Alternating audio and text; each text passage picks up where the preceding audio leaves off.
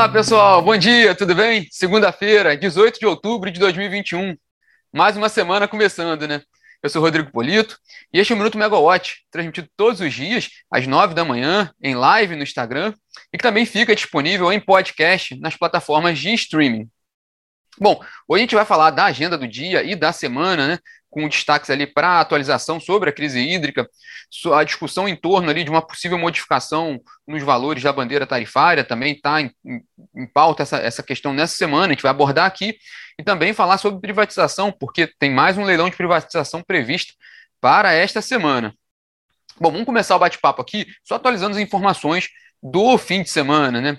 Na sexta-feira foi confirmada né, a, a configuração do fenômeno climático Laninha, que, tem, que deve permanecer no hemisfério sul, em vigor no hemisfério sul, até o fim do verão, configurando, então, confirmando dois verões consecutivos de laninha, né?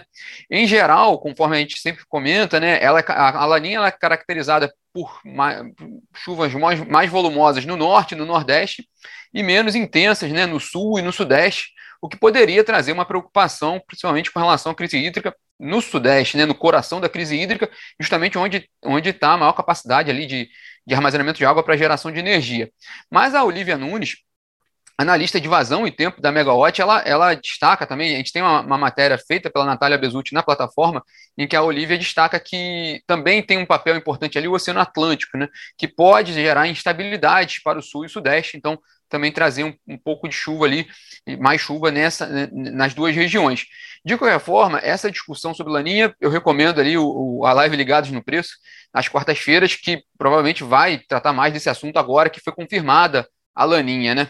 E também, para falar sobre crise hídrica, na sexta-feira teve a reunião da Câmara de Regras de, eh, excepcionais né, de gestão hidroenergética, a CREG, a Câmara da Crise do Governo, e foi uma reunião ordinária, e os integrantes da CREG determinaram a manutenção das medidas, hoje, né, as medidas emergenciais extraordinárias para a operação do sistema, entre elas, por exemplo, a flexibilização hidráulica das usinas hidrelétricas de Jupiá e Porto Primavera, e outras medidas, mesmo com a melhora ali, com, com, com com um alívio que a gente tem visto na crise hídrica.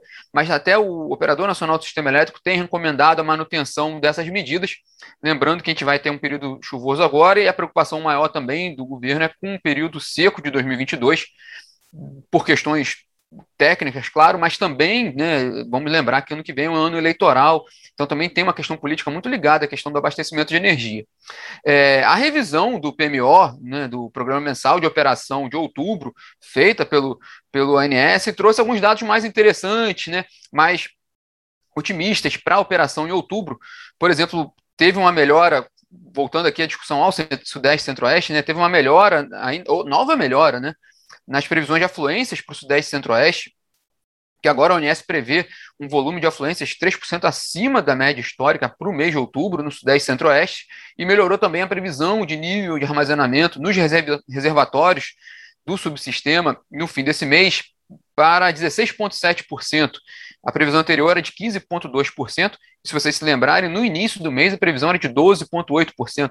Então houve um crescimento significativo nessa previsão de armazenamento, que é, no fim do dia, o mais importante ali que a gente tem que ficar de olho com relação a essa crise hídrica. E também o ONS trouxe uma, uma expectativa menor ainda de carga para o mês de outubro, um novo ajuste.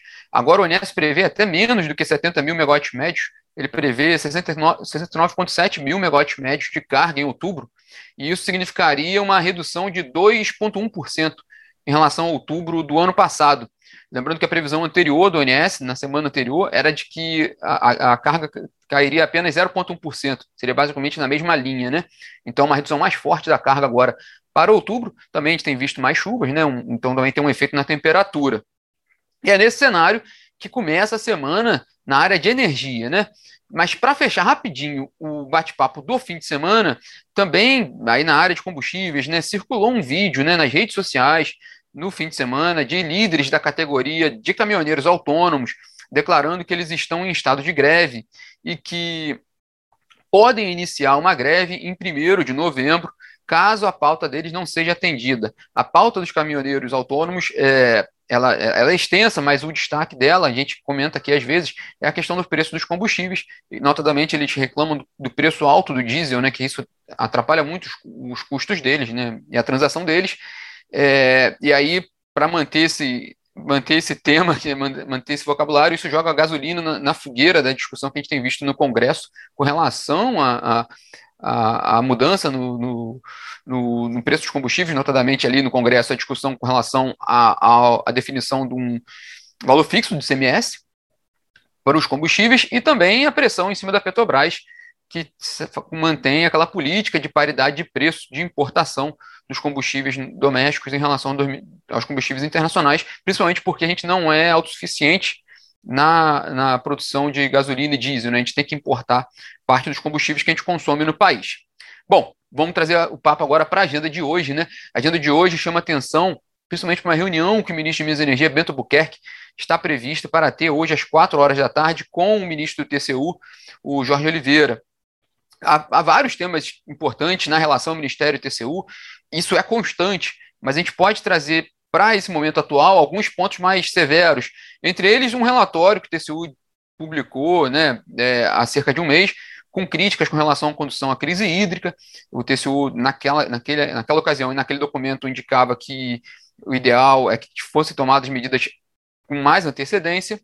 Há outra discussão com relação, agora mais recente, a um, a, um, a um documento do Ministério Público para o TCU contra o relatório da medida provisória 1055, aquela primeira versão do relatório da medida provisória 1055, que criou a CREG, e que dentro do relatório, entre outros itens, tinha, tinha a volta do Brasduto, né, aquele programa para a construção de gasodutos. No caso desse relatório, seria com custos da.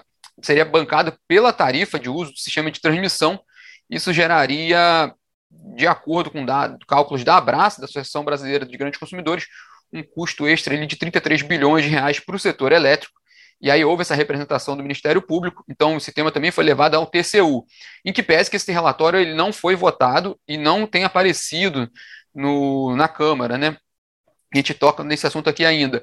É, e também, para fechar né, essa relação Ministério-TCU hoje, né, tem a discussão sobre a Eletrobras, né, sobre a privatização da Eletrobras. Todos os principais passos do processo de privatização da Eletrobras precisam de aval do TCU, entre eles a aprovação das contas que vão ser tanto de bônus quanto de, dos valores da capitalização da Eletrobras, propostas ali pelos estudos que o BNDES tem conduzido, como a própria segregação de Itaipu e Eletronuclear da Eletrobras. Essas duas empresas agora devem ir para a NBBPA, a estatal criada pelo presidente Bolsonaro para abrigar essas, essas duas companhias. Na verdade, a, a, é, ser, ser, o papel ali do, do, do governo brasileiro no, no, na parte brasileira de Itaipu, né, na comercialização de energia, e também ser controlador da, da eletronuclear. Há uma discussão em torno dessa, da sede dessa empresa, né, que estava prevista para ser em Brasília, mas políticos do Estado do Rio de Janeiro têm buscado negociar com o governo, pra, o governo federal para trazer a sede dessa empresa para o Rio de Janeiro, mas isso é um outro assunto que a gente aborda quando vier, quando tiver novos passos, né? E esse é o principal, principal evento dessa, dessa segunda-feira, essa reunião que a gente vai acompanhar. Mas aí já emendo para o destaque da semana, né? Nessa semana, na terça-feira, a gente tem reunião da ANEL, com, com a reunião ordinária da ANEL e no destaque da pauta dessa reunião de terça-feira, é, reajustes tarifários. Reajustes tarifários da, da, da Enel Goiás, da EDP São Paulo e da CPFL Piratininga. Então, são importantes eventos ali para a gente ver também como tem sido a condução da ANEL para reajustes tarifários, também de olho nessa pressão que a gente está tendo na inflação, né? E na quarta-feira, o destaque é o fim do prazo ali da, do Operador Nacional do Sistema Elétrico, ONS, para o recebimento de ofertas né, de redução voluntária da demanda, do programa de redução voluntária da demanda, para serem consideradas no mês de outubro, né? É, terminando no 20 de outubro agora. É interessante ver também como vai ser esse comportamento da grande indústria no programa de redução voluntária da demanda para agora, para outubro, depois dessa queda do PLD. Vamos ver qual, qual o efeito que essa queda do PLD trouxe para a estratégia da indústria com relação a esse programa de redução voluntária da demanda, que faz parte da, de todo o arcabouço ali que a CREG tem lançado mão para lidar com a crise hídrica. Na, na quinta-feira, há uma expectativa com relação a uma reunião né, entre o Ministério de Minas e Energia, a Agência Nacional de Energia Elétrica e distribuidores para discutir as bandeiras tarifárias. É, é, é, essa, essa reunião e esse tema foi levantado ainda no ENASE, na semana passada, no Encontro Nacional dos Agentes do Setor Elétrico, do, do canal Energia. É, a preocupação ali era até com relação ao déficit da conta bandeira, né, que segundo estimativas até da Megawatt Consultoria, pode chegar a 8 bilhões no fim do ano. O Ministério já reconheceu que tem, essa, que tem esse problema. É, as distribuidoras têm informado sobre esse descasamento de caixa, né, que vai, que, por causa desse déficit. É, só que a discussão ganhou, um, ganhou uma notoriedade ainda maior depois que o presidente Jair Bolsonaro, na quinta-feira, né, em um evento, comentou que vai determinar ao Ministério de Minas e Energia a redução da bandeira, né, para que a bandeira volte ao normal, segundo ele. É, a gente falou sobre esse tema aqui na sexta-feira e a gente explicou que não é bem assim, né? Existe toda uma, uma governança para a definição das bandeiras. De qualquer forma, isso trouxe, jogou mais luz nessa discussão. Então a gente vai acompanhar muito essa semana. É, há uma, muita expectativa com relação às bandeiras tarifárias, tanto pelo lado de déficit, de, né, para, para a conta bandeira, quanto para o lado de alguma mudança nesse custo, nesse valor da bandeira tarifária, né? Que poderia aliviar a inflação nesse momento, se for reduzido, né? O, o, valor da bandeira, por outro lado, é, é, é jogar a conta para frente, uma vez que a gente viu que, que a CREG e a ONS está de, estão determinando ali a manutenção das medidas do, de operação do sistema ali para lidar com, com a crise hídrica. Então, esse custo ele vai continuar, né? Bom, e na sexta-feira tem o, o, destaque ao leilão de privatização da Sulgás, a distribuidora de gás natural do Rio Grande do Sul, né, dentro da agenda de privatizações do governo do Rio Grande do Sul, do governador Eduardo Leite, é, já foram privatizados ali a, a, a, Companhia Estadual de Energia Elétrica, a distribuidora, né, a C3E, como a gente comenta, aqui no, no Sudeste, né, a C3ED foi privat, já foi privatizada, é, vencida pela Equatorial Energia, teve a privatização da, da, da transmissora, né, a C3ET, vencida pela Equatorial, não, pera, a Equatorial ganhou a distribuição, perdão, e a CPFL ganhou a transmissão. Agora, é, agora nessa sexta-feira, tem prevista a privatização da Sulgás, a distribuidora de gás natural. Ainda tem ali na agenda do governo do Rio Grande do Sul a privatização da geradora, né, da C3RG, né, e também da Companhia de Saneamento, né, a Companhia Rio Grandense de Saneamento, a Corsam, e a Companhia Rio Grandense de Mineração, a CRM. Então, todas, todas essas privatizações fazem parte da agenda do atual governo do Rio Grande do Sul. Então, um tema para se acompanhar na sexta-feira também. Então, para fechar aqui o bate-papo, o que, que, vale a pena ficar de olho nessa semana? Qualquer movimentação em torno da discussão em, é, relativa às bandeiras tarifárias, é o, é o tema que ganhou é, é, a principal importância nessa semana. O que vier de atualizações com relação à bandeira tarifária, a gente vai acompanhar. Também vale acompanhar a, a, expectativa em relação à publicação da sistemática do leilão de reserva de capacidade, aquele que está marcado para o fim do ano, para 21 de dezembro, com participação de termoelétricas. Um leilão inovador, né? Inclusive, a gente tem uma matéria na plataforma explicando sobre esse leilão, porque ele já traz dois passos diferentes. Um que na declaração da demanda de energia participarão não só as distribuidoras, mas o Mercado Livre também poderá demandar ali, apresentar demanda de energia, e também a outra novidade desse leilão, que é a segregação né, na prática, a gente vai ver uma mudança ali da contratação de energia e potência, que até então sempre foi contratada junto nos leilões. Agora a gente vai ter ali o, o primeiro, né, primeiro, primeira experiência de contratação, primeiro de energia e depois de potência, contratação separada, que é uma, um dos principais pontos da agenda de modernização do setor elétrico, que também está em discussão lá no Congresso por meio do projeto de lei 414.